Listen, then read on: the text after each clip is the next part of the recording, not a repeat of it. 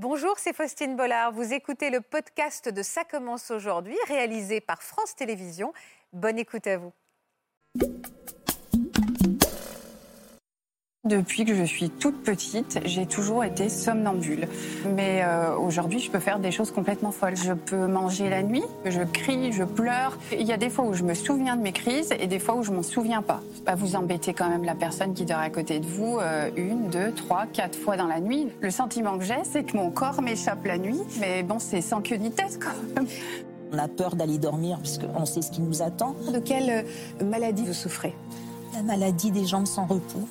Au début, c'était épisodique. Après, c'était quelques nuits. Après, toutes les nuits.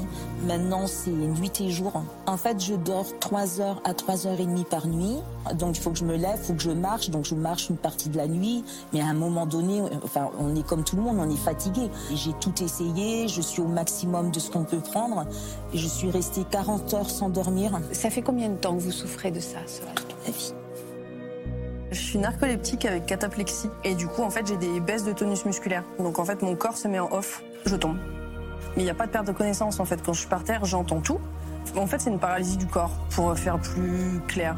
Aujourd'hui je suis à un peu plus de 28 traumatismes crâniens. Euh, j'ai eu trois commotions cérébrales et je suis très agitée la nuit. On peut pas, euh, on peut pas se dire c'est rien.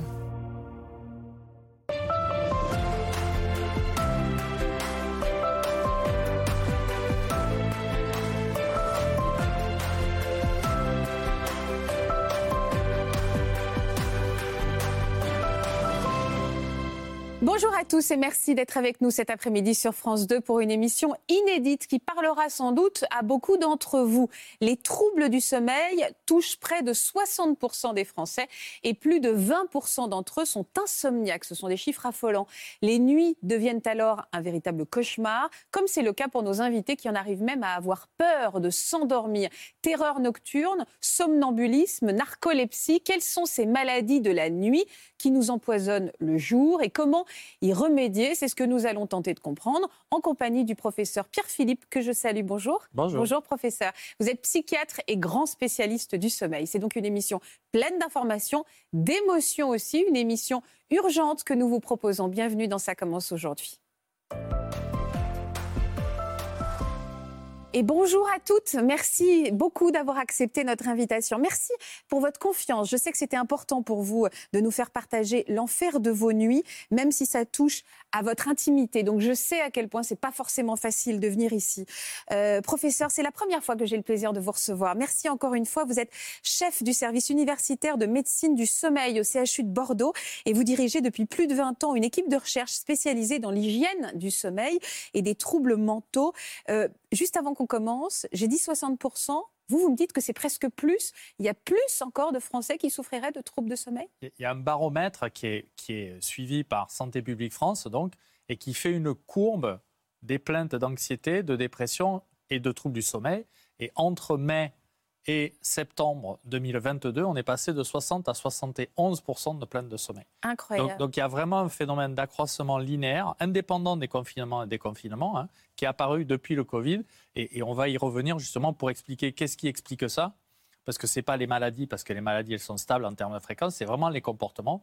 Donc là où on a une marge de gain très importante, on va en parler, c'est les comportements liés au sommeil. Et alors, est-ce que, puisqu'on va être très positif aujourd'hui, on va essayer de donner des clés dans cette émission, quel est le premier conseil? S'il fallait donner un conseil aux Français pour mieux dormir? Alors, on s'est obsédé avec la durée du sommeil, en Ouais. partie parce qu'il y avait des gens qui voulaient nous vendre des pilules. Ce que nous, on a montré avec nos études sur plusieurs dizaines de milliers de, de sujets plusieurs centaines de milliers de nuits, c'est que c'est un problème prioritairement de régularité. C'est-à-dire que le Covid a bouleversé nos habitudes, on va moins au cinéma, on va moins au restaurant, on consomme plus des activités nocturnes. Et donc ce qu'on a perdu, c'est la régularité, en particulier entre la semaine et le week-end. Et ce premier pilier de la régularité, on va vous expliquer comment ça marche, c'est ça qui conditionne votre durée de veille. Et c'est la durée de veille qui va faire la pression qui fait que naturellement le soir, vous vous endormez comme un bébé. Donc en fait, au lieu de vouloir viser l'heure du coucher, ce qu'il faut, c'est viser l'heure du réveil avec une régularité 7 jours sur 7. D'accord, on va peut-être éviter la grasse mat. On va y voir, on va, va en parler justement. Euh, S'endormir comme un bébé fait longtemps hein, que ça vous est pas arrivé tout. Hein. Merci beaucoup encore une fois d'accepter de nous en parler. Euh, Myriam, on va rentrer tout de suite dans le vif du sujet. Est-ce que vous pouvez nous dire pour quelles raisons euh, les nuits sont devenues un problème pour vous? Pourquoi tout simplement vous ne dormez pas bien, Myriam? Alors en fait, historiquement, depuis que je suis toute petite, j'ai toujours été somnambule. Alors moi, ça se manifestait euh, plutôt à 5 heures du matin, par exemple, je me réveillais et j'étais tout habillée. Quand vous étiez petite hein? Oui, oui, ça c'était quand j'étais petite. Ça a commencé vers quel âge? La primaire et puis après même au collège, ah voilà, euh, peur de louper le bus, je pense, un stress qui est là et qui fait que euh, vous vous préparez avant même que le réveil il, il est sonné. Euh, donc, euh, vous dites, mais qu'est-ce que je fais habiller donc, Et ça s'est jamais arrêté depuis votre petite enfance? Eh bien non, eh bien non. Alors ça se manifeste de, différemment aujourd'hui, euh, mais aujourd'hui je peux faire des choses complètement folles. Alors justement, vous pouvez faire quoi?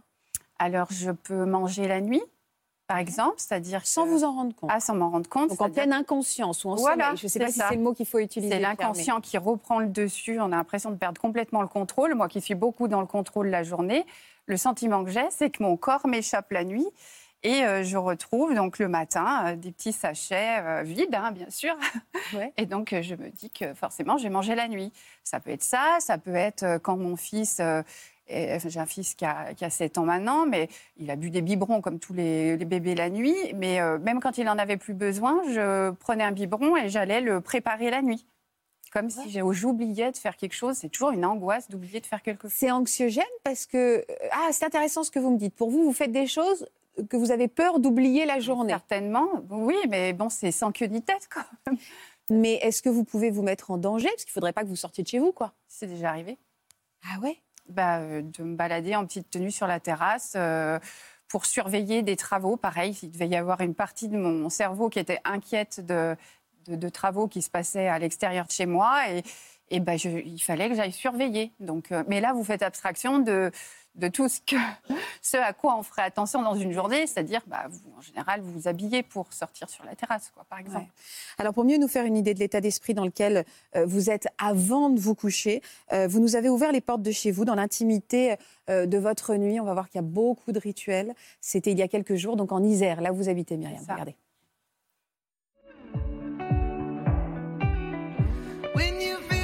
Allez, on va débarrasser. Mon conjoint s'appelle euh, Fred, on est ensemble depuis euh, deux ans et demi bientôt. Ma pathologie, c'est le somnambulisme depuis toute petite. Euh, ça a commencé très tôt.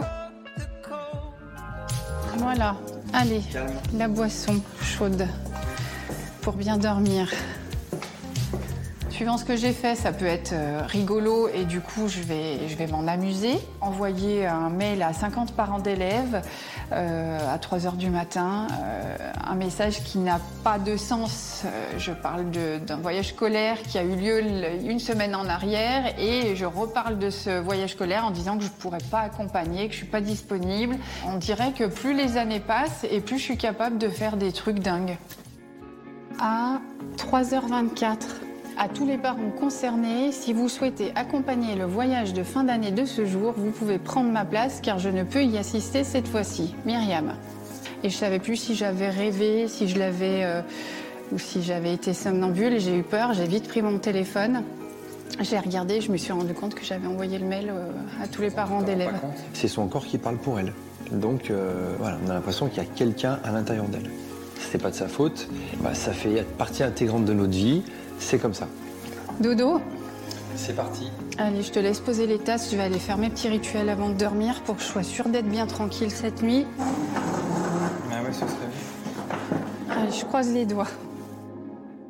À la fin du repas du soir, donc une fois qu'on a tout rangé, euh, qu'on est en, mode euh, dodo, je fais une petite séance de respiration, euh, d'apaisement.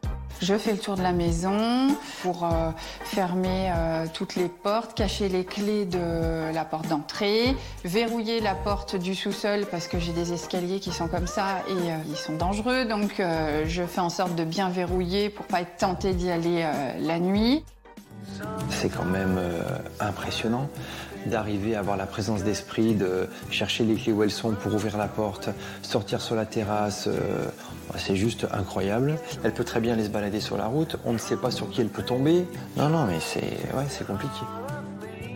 Je me prends mes petites granules, je mets mon réveil pour le lendemain et je donne mon téléphone à mon conjoint Fred, qui le cache de son côté, parce que c'est à cause de mon téléphone aussi que je fais euh, beaucoup de, péripéties la nuit. Euh, je suis tentée d'envoyer des mails euh, dans le pire des cas. Et du coup, bah, c'est vraiment l'objet du délit, comme je l'appelle.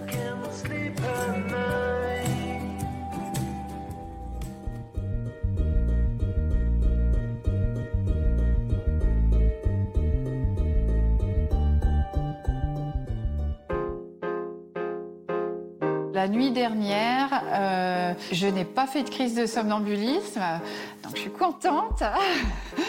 Mais j'ai eu un sommeil très très très très léger et j'avoue que là, ce matin, je suis un peu fatiguée. Alors, cette nuit? Bah calme. J'aurais pas pensé, mais calme, oui. Cette nuit, il s'est absolument rien passé et peut-être que la nuit prochaine, ça va être catastrophique et ça peut être quatre fois dans une nuit. Ça peut être très fatigant, ouais. Je peux envisager d'aller dormir dans une autre pièce tout seul. Dans l'autre cas, je préfère être à ses côtés. C'est une femme douce et effectivement, il y a ce contraste avec la nuit qui est impressionnant. C'est pour ça qu'on a l'impression que c'est deux personnes différentes. Je culpabilise à mort. T'aurais pu récupérer un petit peu cette nuit? Ça a été, ça a été. Franchement, euh, par rapport à certains moments où là, c'était vraiment. Euh, ça s'arrêtait jamais. Deux, trois fois de suite. C'est bon, tu vas pas faire chambre à part alors Non, mais non. non, non, bien sûr que non. Fred est hyper rassurant avec moi, hyper patient, hyper conciliant. Donc vraiment, je le remercie pour, euh, pour toute sa bienveillance. Voilà. Vous êtes ému? C'est la vraie vie. Non, non, mais je dis, enfin, c'est vrai que c'est la vraie vie. Hein. C'est. Il y, a plusieurs choses qui m'ont euh, qui m'ont interpellée. Euh, déjà, c'est pourquoi la culpabilité? Bah, vous embêtez quand même la personne qui dort à côté de vous euh, une, deux, trois, quatre fois dans la nuit. Donc lui, il a quand même ses impératifs de la journée, rendez-vous professionnel. il a besoin de beaucoup de sommeil. Lui, il y a des gens qui, qui dorment pas beaucoup. Lui, il dort beaucoup. Et oui, je me sens coupable de ça. Et là, sur le même mois, euh, cette année, au mois de juin, donc il y a eu cet envoi de mail. Et puis, j'ai failli me casser la main parce que dans mon rêve, je, rêvais que je, rattrapais quelque chose. Je me souviens plus, plus quoi. Et en fait, c'est la palette, euh, le chevet en palette à côté qui m'a arrêté la main. Et c'est la douleur qui m'a réveillée. Et j'ai cru que je m'étais cassé la main. Est-ce qu'on peut imaginer ce qui peut se passer? Je peux vous appeler Pierre? Avec que si je vous appelle professeur pendant une heure. Je vous en prie, Faustine. Merci, Pierre. Est-ce qu'on peut imaginer ce qui se passe dans son cerveau euh, Est-ce que c'est physique Est-ce que c'est psychologique? C'est la question aussi qui va se poser beaucoup pendant cette heure. Qu'est-ce que vous pensez de. Alors, d'abord, un premier message positif. Hein. Les parasomnies, c'est quelque chose de très fréquent.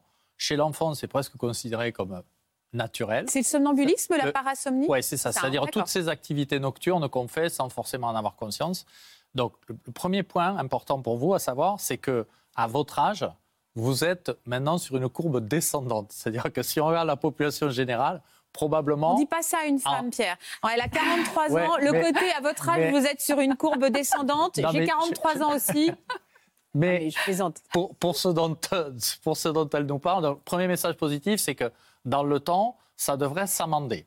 Ensuite, la deuxième notion importante, c'est que peut-être qu'il y a une étape que vous n'avez pas franchie qui serait intéressante, c'est d'aller vous faire enregistrer dans un centre de sommeil. Pourquoi? Parce qu'en fait, qu'est-ce que c'est euh, le, somnambulisme? C'est un changement d'état de conscience, mais partiel, entre le sommeil et la veille. C'est-à-dire quand vous êtes éveillé, vous faites plein de choses que vous contrôlez et vous en avez conscience. Quand vous êtes endormi, justement, vous verrouillez tout pour que votre cerveau travaille dans son coin et pas d'interaction avec l'extérieur. D'accord? Là, ce qu'on a, c'est un comportement hybride. Et qu'est-ce qui favorise ça?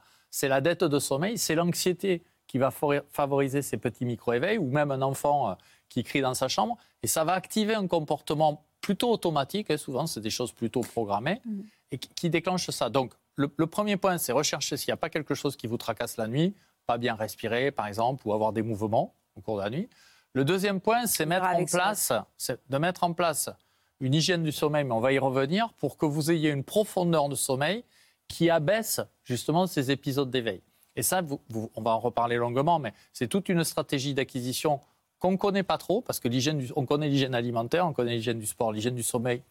Par exemple, si je vous dis euh, régularité, durée, qualité, ce n'est pas forcément des mots qui vous parlent complètement. Ça, ça peut vous aider aussi à avoir une base de fond. Mais en tout cas, pour vous, il y a ces éléments-là. Et après, sachez aussi que quand même, on a des médicaments qu'on peut utiliser ponctuellement parce que parfois les parasomnies, ça survient sous forme de crise. C'est-à-dire qu'il y a des moments où on en a beaucoup, beaucoup, et puis après ça se calme. Aussi, apprendre à se déconditionner, c'est un peu ce que vous avez commencé à faire avec les stratégies de relaxation. C'est très positif, mais il faut quand même voir si vous n'avez pas quelque chose qui vous gratte vraiment, parce que vu l'antériorité du trouble, ça mérite d'être exploré et c'est notre métier dans les centres de sommeil justement de, de vous accompagner pour ça. Est-ce que mine de rien, vos nuits sont, parce qu'elles pourraient être reposantes néanmoins, est-ce que vous êtes épuisé? Bah, il y, a des matins, effectivement, on se dit, mais je suis fatiguée. Et forcé. Alors, il y, a des, y a des fois où je me souviens de mes crises et des fois où je m'en souviens pas. Ah, parfois vous en souvenez Oui, oui, il peut m'arriver d'avoir un petit flash ou, ou alors c'est tellement violent parce que je crie, je pleure et, j'arrive des fois à sortir de ce sommeil et en sachant que si je ne me trompe pas, la phase de somnambulisme, elle a lieu pendant les phases de sommeil les plus profondes, c'est ça? C'est le sommeil profond, le somnambulisme? En fait, il y, a, bon, comme on ne vous a pas enregistré, je suspecte que vous êtes somnambule au vu de ce que vous me décrivez, mais en fait, il y, a deux grands types de parasomnie. Il y a des parasomnies qui surviennent en sommeil lent profond, c'est plutôt en première partie de nuit. Il y a des somnambulismes, ou pardon, des parasomnies qui surviennent en deuxième partie de nuit, et c'est plutôt en sommeil paradoxal. En première partie de nuit, c'est des comportements plutôt automatiques. En deuxième partie de nuit, c'est plutôt des comportements oniriques très chargé émotionnellement, avec des bagarres, il y a des gens qui étranglent leur compagne.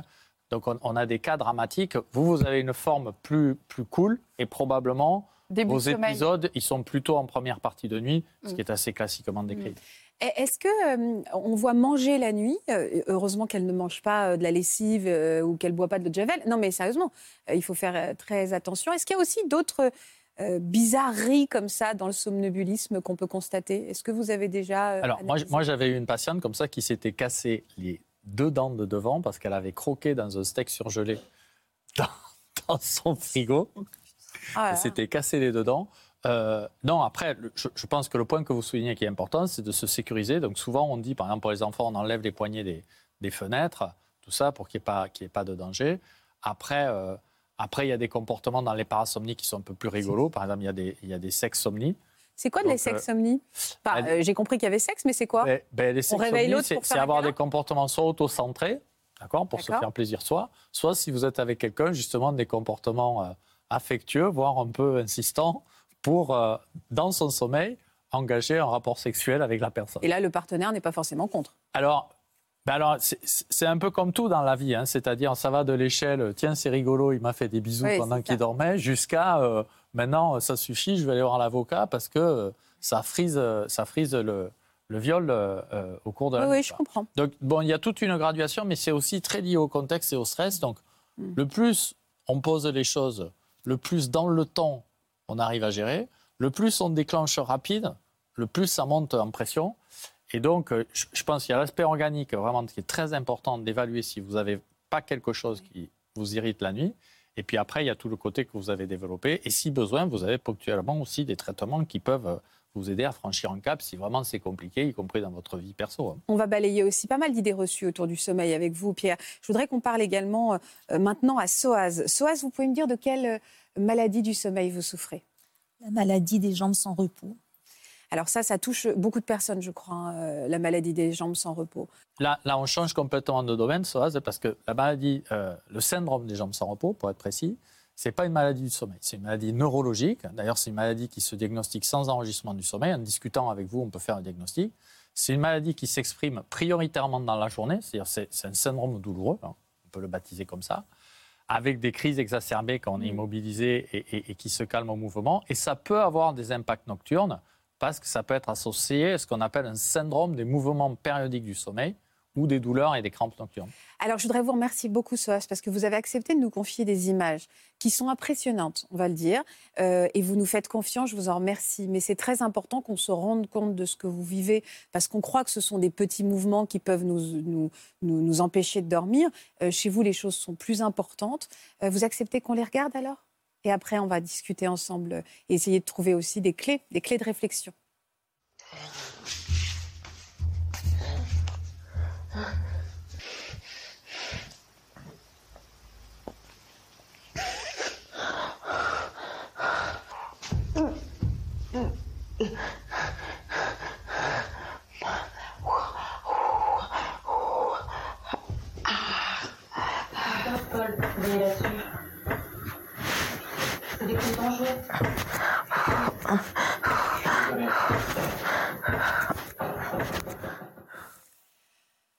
Euh, ça fait combien de temps que vous souffrez de ça Toute ma vie.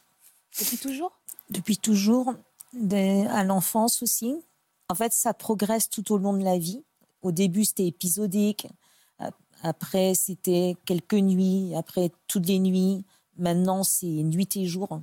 Et est-ce que ça vous empêche de dormir? C'est-à-dire, est-ce que quand vous découvrez ces images, ou est-ce que dans la nuit, vous avez des moments de réveil où vous vous rendez compte? De quelle manière ça influe sur votre euh, sommeil récupérateur? En fait, je dors 3 heures à 3 heures et demie par nuit.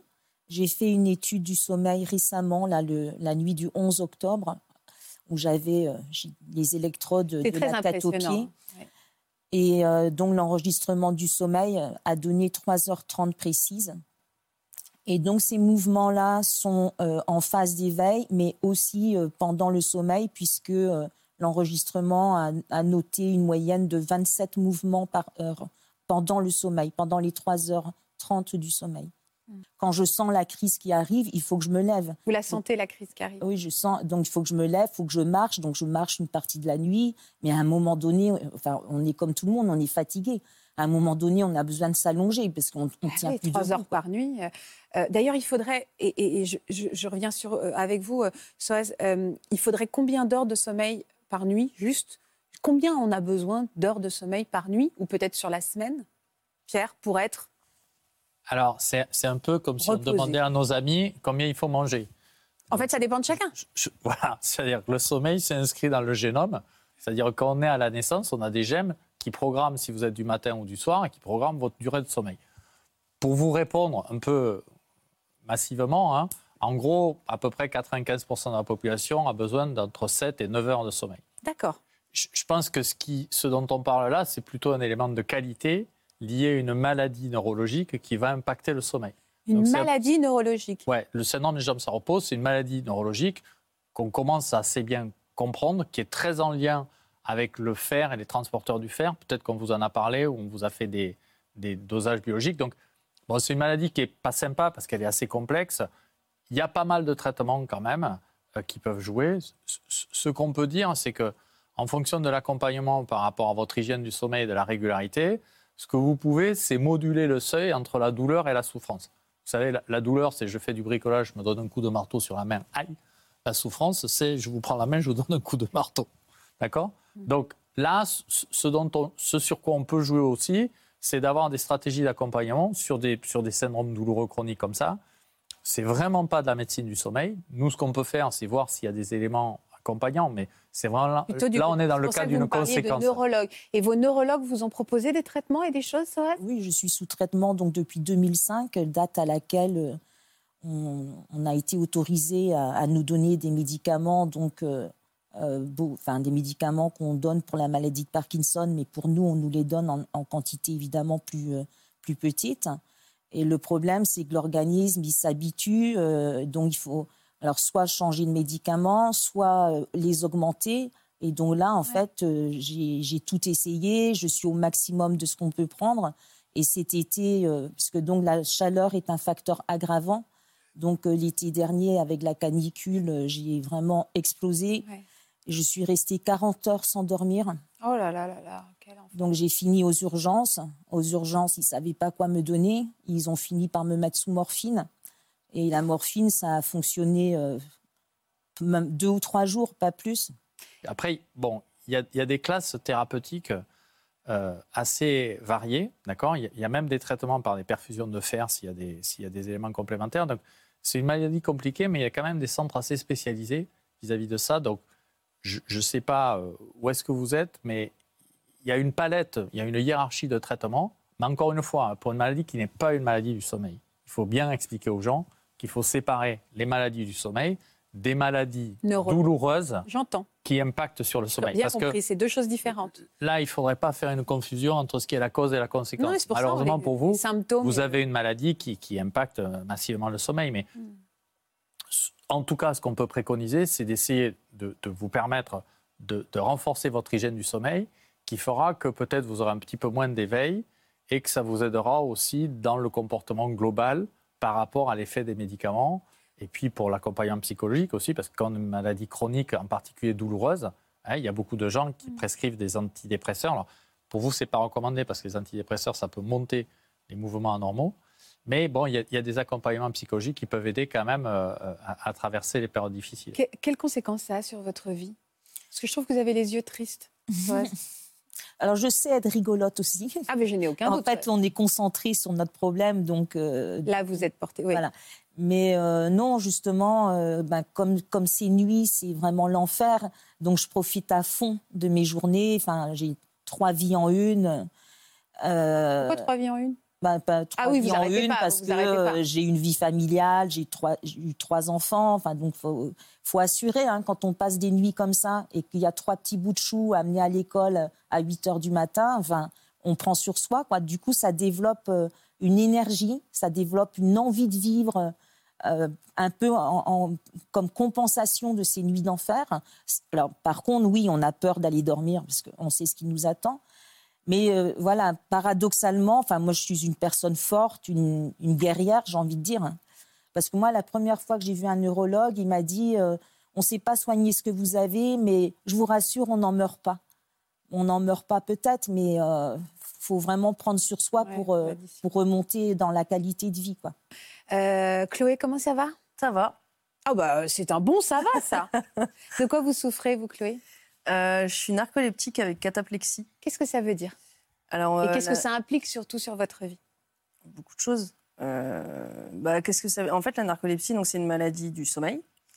Et la cataplexie, c'est. en fait, je suis en manque de protéines. Dans... On a un liquide dans la colonne vertébrale, le liquide céphalorachidien. Et moi, je suis en manque de protéines dans ce liquide-là. Et du coup, en fait, j'ai des baisses de tonus musculaire. Donc, en fait, mon corps se met en off. Je tout lâche.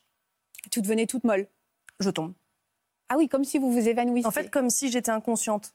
Et d'ailleurs, euh, bah, on dit souvent, elle a fait un malaise, il faut la mettre en PLS, etc. Mais il n'y a pas de perte de connaissance, en fait. Quand je suis par terre, j'entends tout.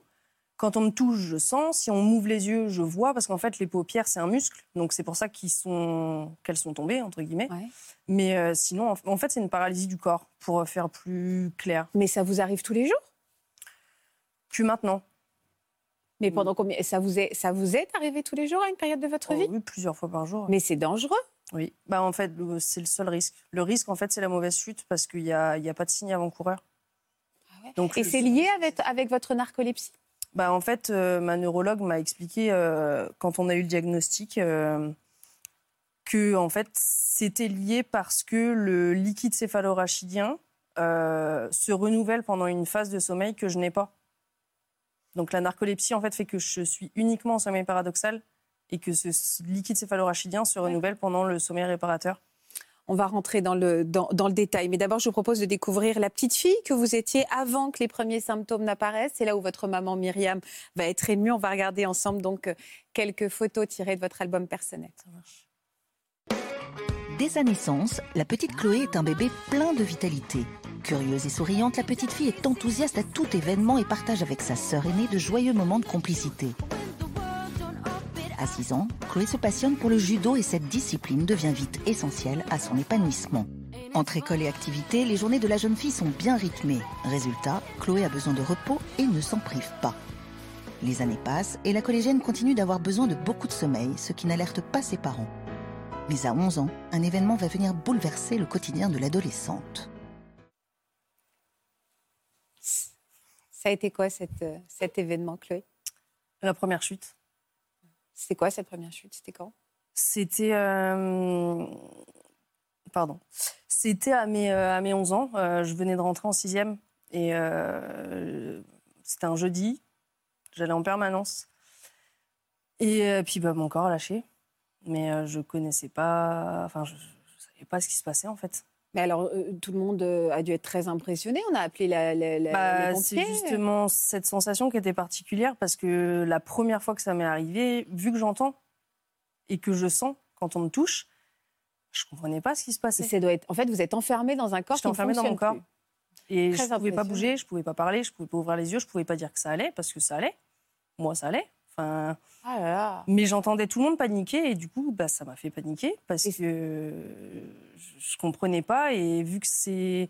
Il y avait ma grande sœur qui était en troisième à ce moment-là, vu que moi j'étais à mon entrée de sixième, elle était en troisième. Donc bah, ils ont été chercher ma grande sœur, mais qui n'en savait pas plus que moi, enfin qui était aussi paniquée. Quoi. Donc, euh, et puis ça a été. ça, a duré combien de temps cette crise? La première, je me souviens, je me souviens plus combien ça devait être rapide. Honnêtement, au niveau du temps de la première, je ne saurais même pas vous dire. Et vous revenez à vous comme une fleur euh, C'est-à-dire que la vie reprend? Oh, bah, en fait, euh, ouais, euh, quand mes muscles ont décidé de se réveiller, bah, je tousse. Ah, ça, c'est automatique. Je tousse et puis je reviens à moi, puis c'est reparti, quoi. Et alors vivre avec cette épée de Damoclès sur la tête, parce que, enfin, Oui. qu'en effet, euh, vous avez dû vous inquiéter terriblement, n'importe quoi. Elle est à cheval, euh, elle fait une activité extrascolaire. on doit penser en permanence aux chutes possibles. C'est ça. On est tout le temps euh, à avoir peur de la mauvaise chute. D'ailleurs, c'est pour ça qu'on vous a installé aussi à cet endroit du plateau, parce qu'on s'est dit que s'il y avait quoi que ce soit et qu'il fallait être évacué. Et, C'est ça. et, euh, vous C'est un vivez en... réflexe que j'ai maintenant, en fait. Ouais. Où que j'arrive, je vois les endroits à risque, les coins, les bords de meubles où je peux me cogner. Enfin, en fait, je- j'analyse tout, mais je le fais même plus exprès. Enfin, c'est vraiment euh, automatique. Et vous voyez, euh, vous arrivez à voir ce qui déclenche, vous arrivez à sentir les choses monter? Alors, c'est quelque chose. Alors, il y a une partie de la maladie qui est liée aux émotions. Donc, ça peut être euh, lié aux émotions. Positive ou négative? C'est ça, positive ou négative. Il y a des personnes avec qui j'ai discuté euh, qui avaient ma maladie. Ils ont réussi à analyser les moments où ça leur arrivait. C'est-à-dire qu'il y a un monsieur, il m'a dit Moi, euh, quand je reçois du monde, je raccompagne plus les personnes à la porte parce que ça me procure quelque chose qui fait que je tombe. Donc, il sait que il raccompagne plus les personnes. Euh, une jeune fille qui dit Moi, je caresse plus mon chien parce que c'est en caressant mon chien, ça fait quelque chose qui fait que je tombe Elle le caresse dans un canapé. voilà, euh, dans un canapé où euh, bah, il y a une dame, c'est affreux, hein, elle, elle veut, elle s'autorise plus à rire parce que rire l'a fait, euh, l'a fait Ah tomber. là là là là. Moi, dans mon malheur, j'ai la chance, enfin la chance, que ce soit, j'ai vu que c'était beaucoup plus rattaché aux émotions négatives ou en tout cas, enfin tout ce qui va être stress, angoisse, peur, tristesse, enfin voilà, c'est Ouais. plus. Mais par contre, ça peut, il se peut que je sois triste ou que j'ai peur et que je ne tombe pas. Et il se peut que je sois pas triste et que j'ai pas peur ou autre et que je tombe. Faut pas. J'ai arrêté d'essayer de chercher à chaque fois ce qui fait que. Et vous faites quoi dans la vie aujourd'hui, Chloé?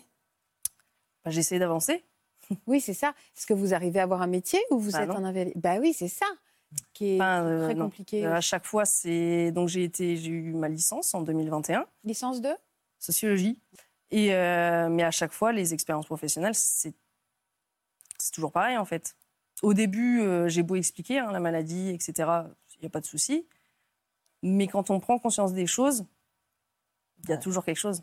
Quand Ça bloque toujours. Quand tu tombes Quand pas, je tombe, en fait. tout va bien, mais dès y a Quand on voit ce que c'est au quotidien, bah ouais. Et- Quand on voit comme ça et le lendemain j'arrive, bah ouais, j'ai la main cassée ou l'œil, euh, enfin, je suis égratignée. On se dit, bah, qu'est-ce qui s'est passé? Bah, J'ai juste fait une mauvaise chute hier, mais ça va. Bah ouais, mais non.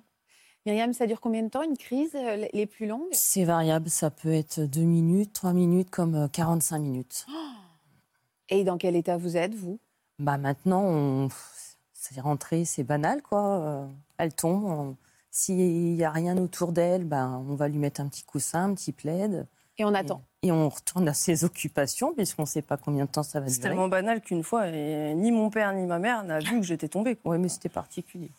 C'est mon chien qui a aboyé et qui leur a dit eh, venez quoi. Il y avait de la, Parce mu- que, il y avait de la musique. musique, il- ma mère cuisinait, mon père il était sur le PC euh, et moi dans ma tête c'était putain mais Et c'est c'est la Oui, chaîne. nous- vous, ouais. encore Enfin, une voilà, fois, vous ne dormez pas. Quoi. Non, non. Euh, Et Justement, c'est un des clichés que j'aimerais casser. Ah. Et vous vous souvenez de là où vous êtes? Par exemple, vous avez parfaitement conscience que vous êtes sur le tout- canapé Ah et oui, que oui, votre corps ne répond plus. Absolument. Et surtout, ça doit être terriblement angoissant, en fait. C'est-à-dire que d'être enfermé dans Ça l'était. Maintenant, non. Je pourrais pas dire qu'aujourd'hui j'ai plus peur parce que la peur, elle est toujours là, mais c'est plus la même qu'avant. Euh, avant, oui, c'était vraiment le côté, bah, faut se faire à l'idée d'être euh, dans son corps. euh, Il y a un endroit qui va gratter des fois. Ah Bah, Vous pouvez pas vous gratter.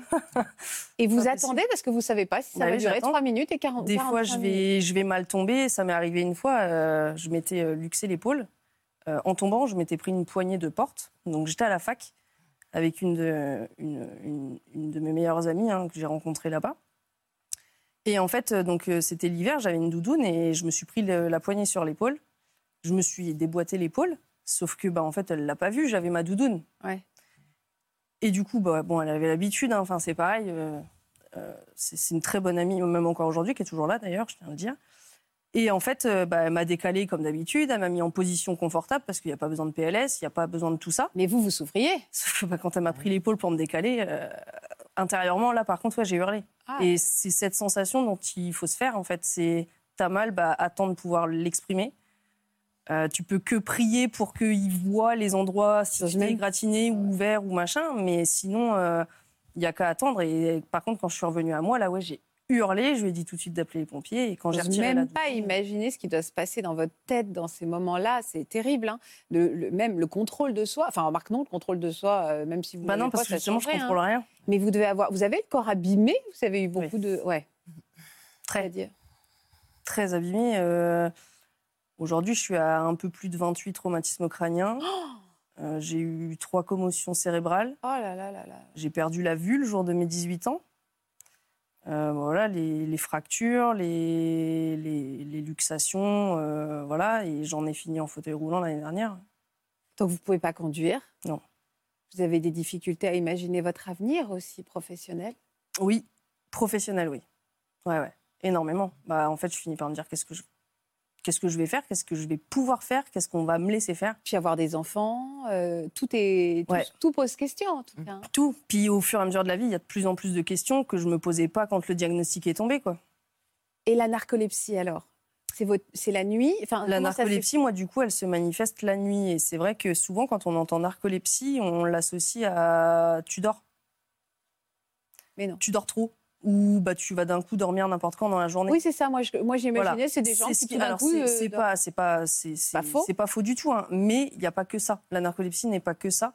Et moi, je suis pas du tout embêtée, par exemple. Moi, je vais pas m'endormir à n'importe quel moment. Je suis pas du tout embêtée avec ce côté-là de la narcolepsie. Vous tombez, mais vous vous endormez une pas. période quand même. J'ai eu une période où je dormais Alors, c'est quoi la nuit? Comment ça se manifeste? Alors en fait, bah, la nuit, c'est que j'ai pas de sommeil répa- Je suis qu'en sommeil paradoxal. Donc cette période où le, le professeur disait tout à l'heure, voilà, que c'est cette période qui est liée aux émotions, qui fait qu'on rêve beaucoup. Narcoleptique, c'est que des cauchemars. Enfin, du coup, pas des cauchemars, des mauvais rêves. Si on, voilà. Je ne fais pas de bons rêves. C'est que des mauvais rêves. Que ça. Donc Ce en qui est fait, éprouvant. Hein. C'est très éprouvant et ça, ça donne peur d'aller dormir parce qu'en fait, je sais qu'à chaque fois, je finis par me réveiller de peur, euh, de cris et je suis très agitée la nuit. Je bouge énormément. Et à donner des... enfin, j'ai fini par comprendre quand ma neurologue m'a montré les images de, de mon enregistrement du sommeil euh, au tout début. J'ai compris pourquoi les, mes copines, euh, voilà, quand j'étais au collège, on voulaient pu pas dormir dire, avec ah, bah, dormir avec toi, euh, faut le vouloir, quoi. Ouais. Et j'ai compris. Et encore hier, hein, ma mère, on est arrivé hier soir pour dormir à l'hôtel. euh, C'était tout de suite, ça a été, oh, c'est super, c'est un grand lit. Ouais. Parce Vous, que avez, sinon- vous arrivez, vous, à être sereine ou vous vivez aussi avec la peur Non, on, non, on vit avec la peur. Hein. On peut pas, on peut pas se dire c'est rien. Hmm. On vit, on, on- on finit par accepter et puis de vivre avec. et- Il y a peut-être une, une chose qui, euh, enfin, Chloé m'a fait penser dans, dans la description, une chose dont on n'a pas parlé, mais on a un petit peu parlé entre nous, c'est la paralysie du sommeil. Mm. Moi, j'en ai fait une. Euh, c'est, pareil, quand on est prisonnier. Alors, je, je ne sais pas du tout euh, quelle est l'explication, mais c'est comme si le cerveau se réveillait avant le corps. Alors, combien de temps ça dure, je n'en sais rien. Mais il y a un moment où on, on est complètement lucide, complètement en éveil, et on peut même pas soulever un cil, un- une paupière. quoi. Ouais. Ça m'a fait penser à ça. Non, c'est ça. La paralysie du sommeil? Alors, si, si vous me permettez, Oui, on va repartir d'abord sur la narcolepsie. Alors, la narcolepsie, qu'est-ce que c'est? C'est un peu euh, un miroir de- du somnambulisme, c'est-à-dire c'est une maladie du sommeil paradoxal Mhm. qui fait qu'en sommeil paradoxal, on a une chute du tonus musculaire Mhm. et là, le bouton est cassé, on peut l'avoir quand on est éveillé. C'est une maladie qu'on connaît très bien et en fait, pour être plus précis, c'est lié à une mort de cellules qui produisent un, un composé qui s'appelle l'orexine, un neurotransmetteur.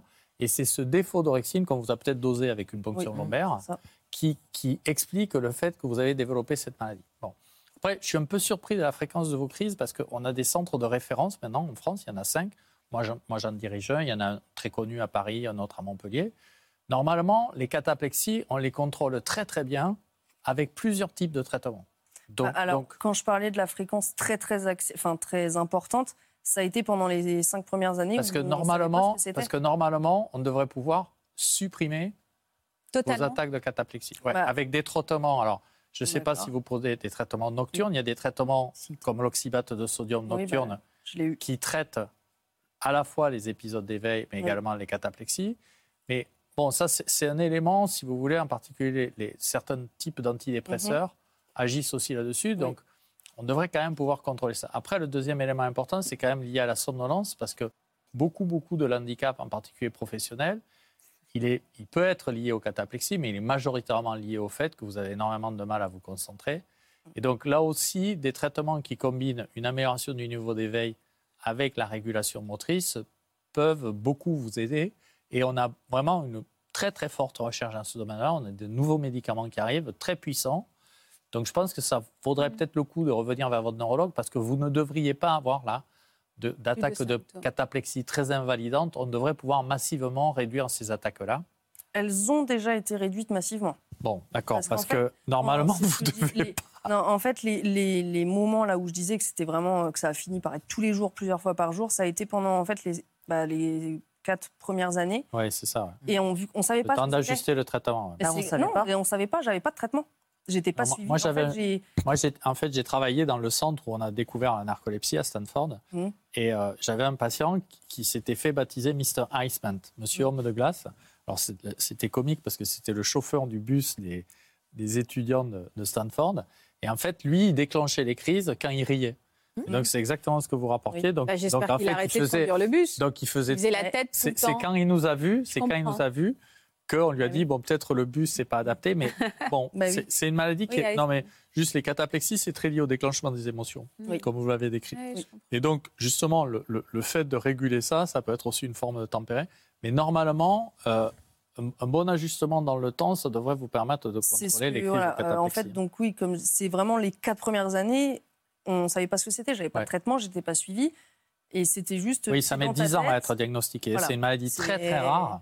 C'était. Et donc euh, les médecins ne le connaissent pas et souvent ça met du temps avant d'arriver à. C'est trouver- ça. On Et, confond avec euh, l'épilepsie mais ou des sinon, choses comme euh, ça. Sinon, pendant les premières années, c'était c'est dans ta tête, euh, c'est psychologique, Ouais. tu fais semblant, c'est pour Non, mais attirer sa- l'attention. sachez, sachez vraiment qu'il y a de nouveaux traitements, en particulier sur la partie éveillant Oui. et puis sur la prise en charge globale, où quand même, je pense que potentiellement, Bah, on, ma peut- on peut neurologue, je la vois euh, dans, dans un mois, Vous allez lui en justement parler. parce qu'elle m'a dit qu'elle avait des choses à me. à. Alléluia.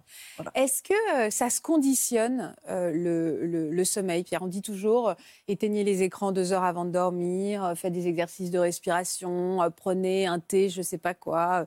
Est-ce qu'il y a des choses qu'on peut conseiller, à peut-être sans qu'on soit dans les maladies ou pathologies même qu'on entend sur ce plateau, pour mieux accompagner l'arrivée du sommeil pour qu'il soit de meilleure qualité? Alors, on- on a créé un compte Instagram et TikTok, Ouais. pr.philippe, où on donne beaucoup de conseils, qui sont des conseils gratuits, et on a mis en ligne des outils pour s'auto-évaluer.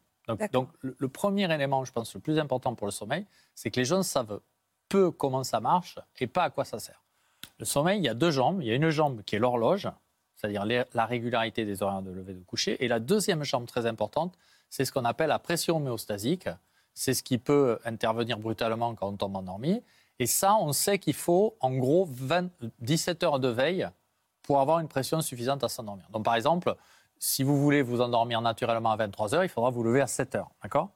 Ce qui, ce qui est important d'expliquer aux gens, c'est qu'il faut que ces deux facteurs-là soient alignés.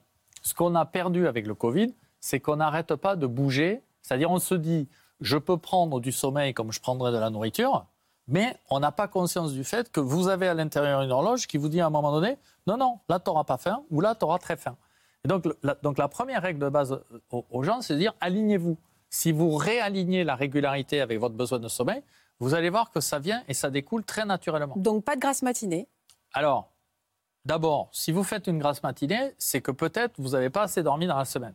Donc déjà, une règle simple, 7 x 7, 49, 7 heures, 7 fois dans la semaine, idéalement avec la même heure de lever, ça vous prévient d'avoir cumulé une dette de sommeil. Vous Mais on peut récupérer la dette de sommeil le week-end, par alors, exemple? alors après, ce qu'on sait, c'est que si vous avez une dette, par exemple, en dessous de 6 heures dans la semaine, deux nuits, ça suffira pas. Mais surtout, surtout, ce que ça va créer, c'est que ça va créer ce qu'on appelle un jet lag social, c'est-à-dire un déséquilibre complet de vos horaires de lever et de coucher. Et si, par exemple, vous vous réveillez à 11 heures le dimanche, ben, vous ne pourrez pas vous endormir à 22 heures le dimanche Ah soir oui, parce que ça, ouais. votre durée d'éveil sera réduite Et donc, vous allez, et vous allez démarrer la semaine avec déjà une insomnie d'endormissement. D'accord. Donc, vous comprenez Ça l'importance. s'accumule quand même, le Donc- sommeil, euh, le, la- le manque de La- sommeil la s'accumule, la dette de, de, sommeil. la dette de Et sommeil la sieste ne peut pas récupérer ou est-ce que ça compte ou pas? Ben, le, le- alors, euh, la, la sieste, c'est un temps qui peut être très agréable, d'accord? On peut s'en servir pour faire plein de choses. Il y a d'ailleurs des siestes où on ne dort pas qui sont très plaisantes. Mais avant Oh, bah, toute enfin, chose, Pierre. mais, Bah enfin, Ça fait coquin. Et- Pierre. et mais vous plus- avez raison. et ça facilite l'endormissement. Donc, Ah, faisons l'amour, on dort mieux. absolument. Très bien. Absolument. Donc, la sieste, si vous en avez un besoin impérieux, ça veut dire que vous ne dormez pas assez la nuit. D'accord. Pas bon. La sieste, si vous voulez vous offrir un deuxième éclair au chocolat le dimanche matin à la pâtisserie, bon, allez, si on marche un peu, ça va aller. D'accord? D'accord. Donc, il faut aussi pondérer ce qu'on peut s'autoriser pour se faire du bien et être ami avec son sommeil et ce qui, à terme, va nous nuire. Oui, ne fe- on ne fait pas des grosses donc, siestes de deux heures, si mais on peut des- fermer les yeux 20 Si- minutes. Si, quoi. vous faites des siestes dans la journée tous les jours, ce que vous allez faire, c'est que vous allez réduire la pression de sommeil au moment ah, du coucher et vous allez vous réveiller la nuit. Ah, le premier comprends. conseil qu'on donne aux gens, c'est réduisez, le, en fait. réduisez le temps passé aux nuits, la nuit dans votre lit. Vous allez cumuler une toute petite dette de sommeil et nuit après nuit, vous allez approfondir votre sommeil. Vous allez Ah. potentiellement améliorer la Il ne faut qualité pas de trop votre dormir non plus. en fait. Absolument. Ah, il faut faire attention aussi. Très bien. Euh, Mégane, on va continuer avec votre, euh, votre histoire. De quel problème du, du sommeil vous souffrez, vous? Alors moi, en fait, euh, depuis mes 16 ans, je me réveille la nuit et j'ai l'impression que tout autour de moi est complètement irréel. C'est-à-dire, essayez de m'expliquer alors, Euh, concrètement. Alors en fait, euh, je- si on me réveille au milieu de la nuit, de manière imprévue, euh, je vais avoir, euh, maintenant je dirais que c'est une fois sur trois, avant c'était plus fréquent, euh, une, une sensation de brûlure extrême en fait dans, les, dans le haut du corps, dans les bras, Mhm. ce qui m'annonce que je vais partir en fait dans une, un état où tout autour de moi aura l'air irréel. Donc c'est comme je décrirais ça comme un espèce de détachement, tout est flou. Euh, et en fait, je suis euh, comme certaine que tout autour de moi est, inventé. Donc je suis consciente, je m'en rappelle, je suis, donc je suis bien réveillée. Seulement, euh, tout autour de moi est irréel. C'est-à-dire qu'il peut y avoir mon, conjoint, il peut y avoir mon chat, il peut y avoir... Voilà, je suis chez moi. Seulement, je me dis non, mais là, tu es, en train d'inventer tout ce qu'il y a autour de toi. Donc, c'est très, très anxiogène. En fait, vous ne faites plus la différence entre votre rêve et la réalité. C'est ça, je comprends. Oui, vous ne voyez pas des choses folles, mais vous avez l'impression d'être toujours dans votre rêve. Ex- Exactement, sans toutefois me souvenir d'un quelconque rêve qu'il y a eu avant. Et ça porte un nom, ça? Pour moi, enfin, pour tous les, les spécialistes que j'ai que j'ai consultés, en fait, c'est euh, c'est de la déréalisation. Euh, maintenant, effectivement, on parlait un peu ensemble, on, on commençait à Pierre, débattre. dites-moi. Non, je- je- alors, d'abord, ça vaudrait le coup de vous enregistrer Mhm. pour voir quand vous vous réveillez. On enregistre les gens avec des vidéos pour voir quand vous vous réveillez, dans quel état vous êtes. Parce que, en fait, ce que vous décrivez, c'est ce qu'on peut constater aussi dans la narcolepsie, c'est-à-dire les hallucinations hypnagogiques ou les hallucinations dites hypnopompiques. C'est-à-dire au moment du réveil. préciser que justement, quand euh, là, euh, lors de, de- des paroles précédentes, c'est vrai que ma mère m'a bien dit, bah, comme toi, parce que oui, des hallucinations, etc., lors de la nuit, j'en ai eu La beaucoup. perte de, donc, repères, en- je suis plus dans la réalité. Je En- savais en plus fait- où que Où j'étais, je savais plus comment je En m'appelais. fait, enfin, il y a un état la où on est entre l'éveil Je pense à ça, oui. il y a un état où on est entre l'éveil et le sommeil. Et donc, il y a des sensations comme ça qui peuvent être apparentées à, à- à des épisodes de déréalisation, où, par exemple, on entend de la musique, ou on voit des choses qui se passent, et on a du mal à dire est-ce que c'est vrai, est-ce que c'est faux? Ah oui. On a aussi du mal à dire est-ce qu'on est éveillé, est-ce qu'on est endormi? Donc, C'est assez physiologique, ça. hein. C'est-à-dire il y, a, il y a 3% de la population générale qui n'a pas de trouble du sommeil et qui, présente, qui peuvent présenter des, des- des hallucinations et des, para- et des paralysies du sommeil. hein, C'est des comportements, si vous voulez, qui sont à la frontière entre le sommeil bien installé et l'éveil bien installé. D'accord? F- faut pas trop s'en préoccuper. Par contre, ce- qu'on peut peut-être regarder, c'est qu'est-ce qui fait que vous vous réveillez la nuit? Parce que normalement, à votre âge, vous devriez dormir comme un bébé. Et là, peut-être que ça vaut le coup de voir s'il n'y a pas un élément favorisant euh, qui pourrait expliquer que vous avez, sans vous en rendre compte, hein, ces petits épisodes d'éveil qui après vont enclencher cette étape-là. Donc moi, le conseil que je vous donnerais, c'est peut-être d'aller voir un centre de sommeil en disant, voilà, j'ai- la nuit, là, j'ai des épisodes un peu bizarres. Qu'est-ce que vous en pensez? Et c'est pas impossible qu'il vous propose de vous enregistrer pour voir justement bien la ça. continuité Ouais, de ouais, votre nuit. très Vous voyez, c'est comprendre, c'est d'abord analyser. Est-ce que vous avez d'autres symptômes liés à ça? Je, comme j'ai des troubles anxieux suite à un traumatisme euh, depuis que j'ai l'âge de, j'ai eu un traumatisme en fait à l'âge de 11 ans. Qu'est-ce que vous avez vécu? J'ai vécu un abus euh, sexuel euh, sur une période de temps assez longue. J'ai bon, j'ai un conjoint quoi, qui travaille la nuit, donc euh, qui rentre du travail à 2-3 heures du matin. Donc forcément, c'est Et vous avez, vous avez un petit enfant? Oui. J'ai une fille qui a 4 ans. Bon, ça, ça n'aide pas à avoir des. Donc j'ai voilà, j'ai pas les meilleurs euh, voilà. donc- 4 ans, bon, on est encore un peu angoissé, mais normalement, elle dort. Elle dort? Oui, elle dort bien, heureusement. je la remercie. Non, elle est super facile pour dormir, heureusement. Parce que c'est vrai que du coup, moi, je je suis constamment en train de dire à mon conjoint rappelle-toi, fais bien attention de ne pas me réveiller quand tu rentres, essaie de vraiment faire doucement, euh, le Ouais. pauvre. Parce que je sais que voilà, s'il me réveille, euh, il y a une chance sur deux que, que ça Et- parte. Et est-ce que vous avez peur d'aller vous coucher maintenant? Ah oui. Bah, ça. hein. maintenant. Parce que la peur euh, déclenche la peur. Oui. Maintenant, ça va mieux. Mais à un moment donné, en fait, je m'empêchais de m'endormir, euh, puisque les siestes étaient aussi très problématiques, euh, même encore pire que la nuit. Euh, donc, je, m- je, vois, je me mettais sur mon lit et puis je- j'essayais d'être un peu dans un. Voilà, j'ai tellement besoin de dormir, j'essaie d'être dans un demi. demi-sommeil, quoi. Un de- peu voilà. comateuse. Mais exactement, mais, euh, mais j'avais peur, extrêmement peur de dormir en fait. Ça devenait problématique parce que forcément on m'endort, plus on est, voilà, on est angoissé, on est sensible, etc. Donc plus on a encore peur, plus c'est un cercle vicieux en fait qui se met en place. Et le chemin pour réussir à désamorcer ça a été très très long. Comment il fait euh, Comment euh, vous faites pour reprendre vos esprits Ou est-ce que votre conjoint vous aide à un moment à vous sortir de ça? Alors euh, oui, effectivement, euh, j'ai entre guillemets, ça un peu des niveaux d'intervention. Par exemple, premier niveau d'intervention, ça va être de euh, d'essayer. Ce qu'il faut comprendre quelque chose, c'est quand on est dans cet état, chaque chose qu'on va faire est très difficile. C'est-à-dire juste prendre son téléphone ou juste euh, essayer de se lever, etc. C'est très difficile puisqu'on a l'impression qu'on est euh, dans quelque chose de complètement euh, irréel. Donc, je me force, je me dis, OK, là, tu es encore en train d'être dans cet état-là. Essaye de prendre ton téléphone et de mettre, il y a une série que j'aime beaucoup et que j'ai regardé un milliard de fois, qui est donc un repère pour moi. C'est quoi, c'est quoi, c'est quoi? C'est The Big Bang Theory. Ah, ok. Euh, et euh, je la mets sur mon téléphone et ça me donne un repère, parce que je connais quasiment toutes les répliques par cœur maintenant. Donc, je reviens en fait à la réalité. Euh, le niveau supérieur, ça va être d'essayer d'avoir une conversation avec mon conjoint. Donc, je le, voilà, je le je tapote, je dis, écoute, là, ça va pas. Donc, on va essayer de parler de choses très concrètes, typiquement le travail ou, voilà, des, des faits, vraiment, qu'est-ce que tu as fait aujourd'hui, Mhm. des choses qui reviennent vraiment à la réalité, euh, qui sont très sérieuses. Faudrait pas qu'il vous pince ou qu'il vous fasse quelque chose de change rien physique? du tout. Non, ça change pas. Enfin, me pincer, ça servira à rien. Après, le niveau du dessus, c'est d'aller faire du sport. Donc, Ouais. on se met au milieu du salon et puis on prend les gants de boxe et puis euh, on tape. Ou euh, on fait euh, voilà, tout ce qui peut être physique et puis qui peut en fait faire redescendre dans le corps Un câlin. mon, mon esprit. euh, aussi. Ah non, mais on est bien faire. À un moment, il faut être concret. C'est ça. Et après, il y a le Je niveau. pense que c'est pas une bonne idée de faire du sport la nuit.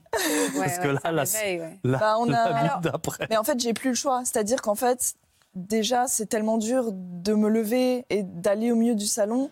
Et en fait, faire du sport, ça me, ça me redonne des sensations physiques qui font que. C'est de l'ancrage, en fait. Voilà, c'est de l'ancrage, exactement. C'est ça, c'est de l'ancrage en soi. Et le niveau du dessus qui m'est arrivé, heureusement rarement, c'est qu'on doive me mettre sous la douche euh, au jet euh, gelé pour pouvoir me Oh, faire la en fait, violence du truc. Mais en fait, mais ouais, mais en fait, je suis reconnaissante euh, qu'on Ah ouais, fait ça, ça. vous fait, ça vous réancre dans votre corps. Vous revenez dans ça. votre corps. en Et en fait. à ce moment-là, c'est pas immédiat, mais ça me fait redescendre en fait Ouais, et je- revenir à moi-même. je comprends. Et, euh, et en fait, ça, c'est vraiment dans des moments où, où c'est euh, voilà, Ouais. c'est vraiment.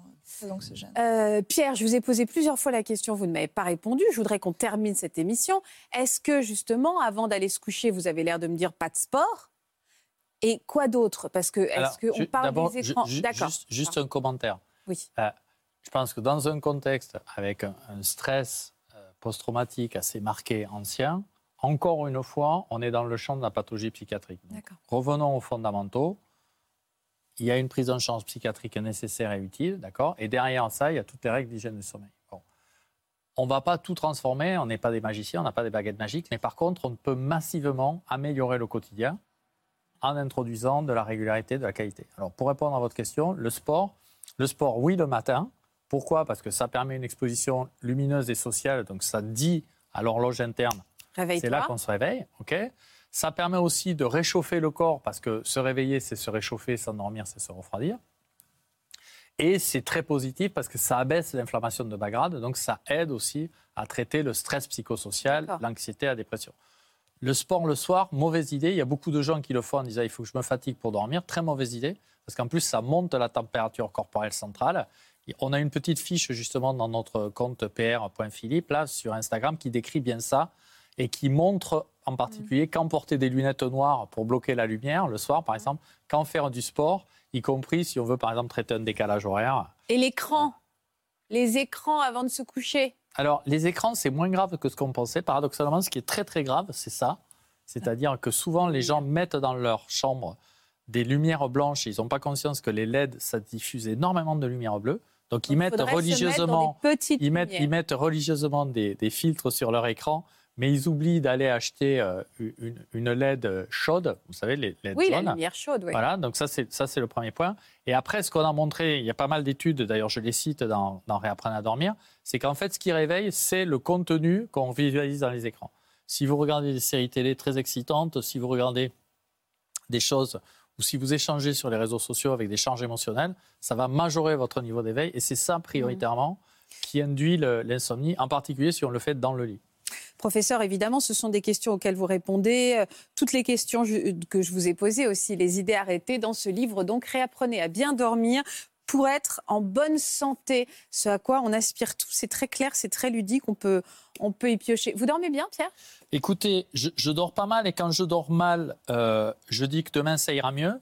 Un petit commentaire par rapport à nos amis. Ici, euh, en fait, on a mis des QR codes. Là, c'est le QR code de la liste des centres accrédités de la Société française de médecine du sommeil.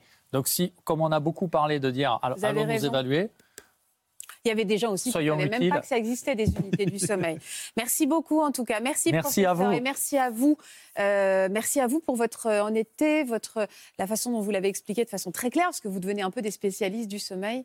Et euh, j'espère que les choses vont aller de mieux en mieux pour vous. Merci beaucoup. Merci à vous pour votre fidélité à France 2. C'était une émission euh, très intéressante et très différente de ce qu'on vous propose d'habitude. Et c'est ça qui nous rassemble aussi. Je vous embrasse très fort. Je vous souhaite une très belle après-midi. Je vous donne rendez-vous à demain et puis une prochaine nuit très bonne.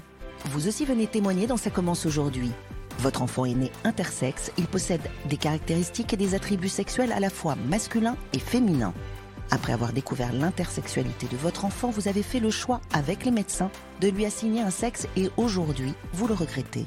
Au contraire, vous avez décidé de laisser votre enfant prendre cette décision lui-même en grandissant.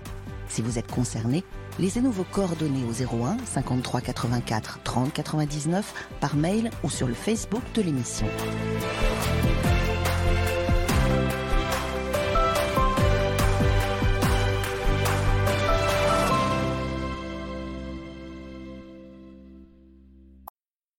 Voilà, j'espère que ce podcast de Ça commence aujourd'hui vous a plu. Si c'est le cas, n'hésitez pas à vous abonner. Vous pouvez également retrouver l'intégralité de nos émissions sur France.tv.